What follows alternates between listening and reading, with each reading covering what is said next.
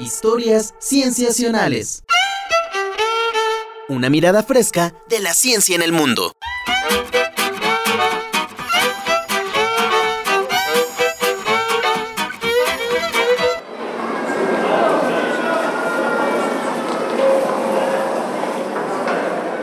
Era 1967 cuando William Stewart, inspector general de salubridad de los Estados Unidos, subió al podio se acercó al micrófono y pronunció un veredicto desafortunado. Ha llegado la hora de que cerremos el libro de las enfermedades infecciosas. Lo que William no sabía era que desde 1940, cientos de enfermedades nuevas causadas por bacterias y otros microorganismos habían comenzado a emerger en distintos rincones del planeta. En realidad, casi tres décadas después de su sentencia, la Organización Mundial de la Salud declaró, como en un discurso fúnebre, Enfermedades que parecían en retirada están regresando con renovada ferocidad. Unas atacan regiones que antes se consideraban a salvo de ellas y otras infecciones son ahora tan resistentes a las medicinas que son virtualmente intratables.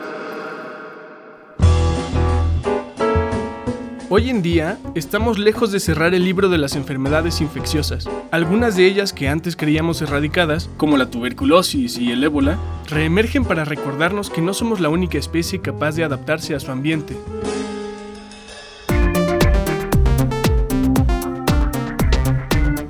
Es así como, desde hace unos 20 años, se ha intentado encontrar maneras distintas de concebir y enfrentar a nuestros padecimientos. Una de ellas es la medicina evolutiva, que se enfoca en las causas últimas, es decir, las causas evolutivas de la enfermedad. El principio es básico. Reconocer la importancia de integrar el conocimiento evolutivo a la medicina. Esta visión estudia la enfermedad como parte de la historia del ser humano y nos permite abordar problemas graves que ahora amenazan a la sociedad, como la resistencia a antibióticos.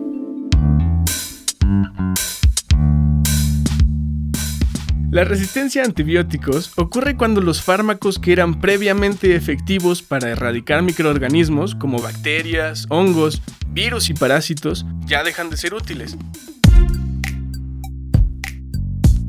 Sin acciones coordinadas e inmediatas, el mundo entrará a una era post-antibiótica, en donde infecciones comunes y heridas menores, que han sido fácilmente tratadas por décadas, volverán a ser mortales. Con la medicina evolutiva, por ejemplo, podemos ahora comprender que la reaparición de ciertas enfermedades se debe al uso descontrolado de antibióticos y a la automedicación, pues estos representan una fuerte presión sobre las poblaciones de bacterias, lo cual provoca que evolucionen y aumente el número de bacterias resistentes. Quizá esto nos ayude a diseñar nuevas estrategias para combatir la incidencia de epidemias y saber, a diferencia de William Stewart, que la evolución no hará fácil cerrar el libro de las enfermedades infecciosas. Yo soy Emiliano Rodríguez Mega y soy parte del equipo de Historias Cienciacionales. Si quieren escuchar más o leer más historias cienciacionales, entren a nuestras redes sociales. Estamos en Twitter como arroba cienciacionales, en Facebook, Tumblr y WordPress como Historias Cienciacionales y también pueden escuchar nuestros programas de radio en SoundCloud, buscándonos como Historias Cienciacionales. Nos vemos hasta la próxima. Historias Cienciacionales. Esto fue una coproducción de Historias Cienciacionales y la Dirección General de Divulgación de la Ciencia de la UNAM.